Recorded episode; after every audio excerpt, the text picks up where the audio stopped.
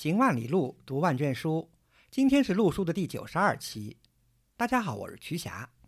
大家好，我是古村。陆书是一档讨论艺术和历史的播客节目。我们追求行知合一的学习体验，行路读书，知其然更知其所以然。欢迎大家订阅收听。我们诚邀您参加陆书的会员计划。您的加入能让我们行得更远，读得更多。有关会员计划的详情，请访问陆书八八点 com 斜杠 member。陆书之友微店是购买会员计划和会员通讯的主要渠道。您也可以添加陆书的微信号 artinstu 二零一八联系我们，a r t i n s i t u 二零一八，或者发邮件至陆书八八八八 at outlook 点 com。最近呢？群友到新疆去游玩的比较多，或者参加游学团。这期节目呢，就应我们一些听友的要求，讲讲秋瓷的石窟。如果是老听众的话呢，应该记得我们曾经若干年前的节目也讲过秋瓷的石窟，但那个呢，主要讲的是克孜尔石窟。对，因为克孜尔石窟是秋瓷石窟群里面规模最大的、名气最响的。我们今天呢，讲另外一个石窟群——库木图拉石窟。为什么要讲库木图拉石窟呢？答案也是不言而喻的，因为秋瓷石窟群嘛，一般来说是以规模最大的，而且年代也是最早的克孜尔石窟为代表嘛。库木图拉石窟呢，在秋瓷石窟群里呢，也是占有非常独特的一个地位的。开凿的年代啊，不如克孜尔石窟那么早，但是呢，它开凿的时间跨度是比较长的，还要长于克孜尔石窟。除了时间跨度长，库木图拉石窟呢？在风格多样性上呢，也是比较突出的。大家知道，克孜尔石窟呢，相对来说呢，它的风格呢是比较单一的。库木吐拉石窟呢，起码在我们留存的能够看到的石窟上呢，风格呢是非常多样的。不仅有典型的秋瓷风的石窟，还有汉风窟跟回鹘风窟。嗯，这个呢是在秋瓷其他石窟目前所遗存的里面呢是比较少见的。这种风格的多样性呢，也是和它开凿时间跨度长有关系。其实我们讲库木土拉石窟啊，它其实反映了是秋瓷佛教的一个演变，也在一定程度上反映了秋瓷历史啊。语言啊，文化呀，艺术的一些变迁的许多方面。另外还有一个，为什么我们要讲库木图拉石窟呢？大家知道，整个秋瓷石窟群呢，因为各种原因呢，保存的并不是特别的理想，就反衬出库木图拉石窟里面有一个明星窟，有两个。这两个明星窟呢，曾经呢也叫新一窟、新二窟，现在编号呢叫古口二十跟二十一窟。这两个窟呢，应该说是。现存的秋瓷石窟群里面，壁画最完整，状况也最好，看起来效果也是最震撼的两个石窟，最为耀眼的明星作品啊，可以这么说。甚至有人说呢，如果到秋瓷石窟没有看过库木图拉的这个新一、新二窟，那就等于算是没有去啊。当然，这可能说的有点过分啊。那我们先暂时按下不表啊。古村老师可以先给大家讲讲库木图拉石窟的一些基本概貌。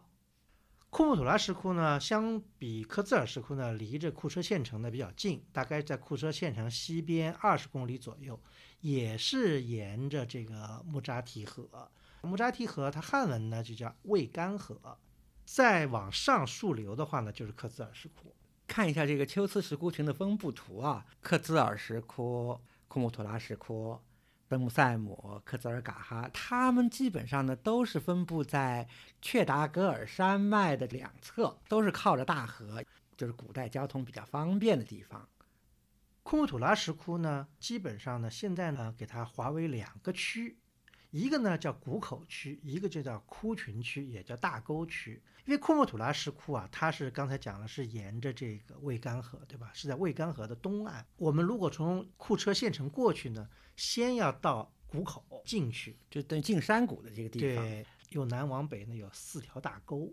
刚才我们讲到的新一窟、新二窟呢，就是在第二条大沟。再往里走呢，有一条更大的沟，所以叫大沟区，现在叫窟群区。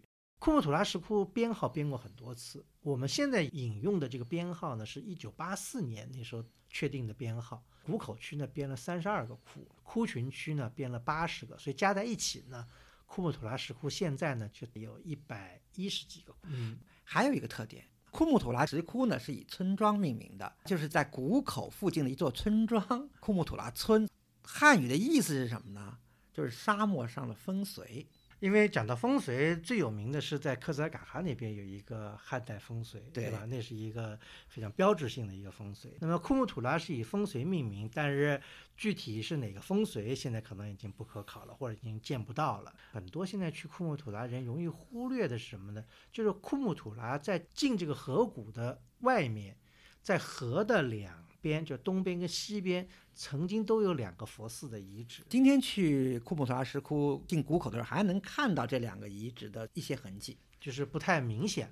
尤其是河西的夏哈图尔遗址，曾经做过很多的考古发掘，当然都外国人。法国人呢就叫这儿都尔都尔阿库尔，可能是因为当地语言的发音可能不一样。那么河东呢还有一个叫乌什图尔，两个呢都是佛寺遗址。而且规模还不小啊！对，刚才古村老师提到了法国人的发掘，这就是伯希和嘛。其实日本人啊、德国人啊都在这儿做过发掘，而且还都出土了大量的文物。这个我们下面再说。刚才我们开宗明义的讲了库木土拉石窟的一些特点，从库木土拉石窟可以映射出龟兹这个地方的历史、宗教、文化的一些变迁。我们可以具体的来说明一下啊。第一个维度呢，我觉得就是宗教信仰变化的一个维度。其实，在西域地区呢，它的佛教信仰跟我们中原地区有所不同。佛教有这个大小乘之说，但大小乘实际上是不是太科学严谨的一个 说法？主要是大乘来发明这个东西来，有些污蔑小乘。一个叫大乘，一个应该叫部派佛教，可能更严谨一些。西域地区呢，基本上信仰不排佛教为主，和田是例外。对，龟兹呢，尤其是小乘佛教的一个重要的中心啊。从这个科孜尔石窟窟形啊，它的礼拜的形式啊、相设跟这个壁画都能反映出这个特点。但是有一点非常有意思，十六国时期啊，中亚地区啊，从西域不断有僧人到中原地区来传教、翻译佛经。有一位可以说是最著名的大乘佛师，而且是对后世。对中原地区佛教特别有影响，而且也是个大义师，就是鸠摩罗什。而鸠摩罗什呢，就是来自龟兹。这里面就引出了一个曲折的历史：为什么在以小乘佛教或者部派佛教为主的龟兹国，出了大乘的高僧？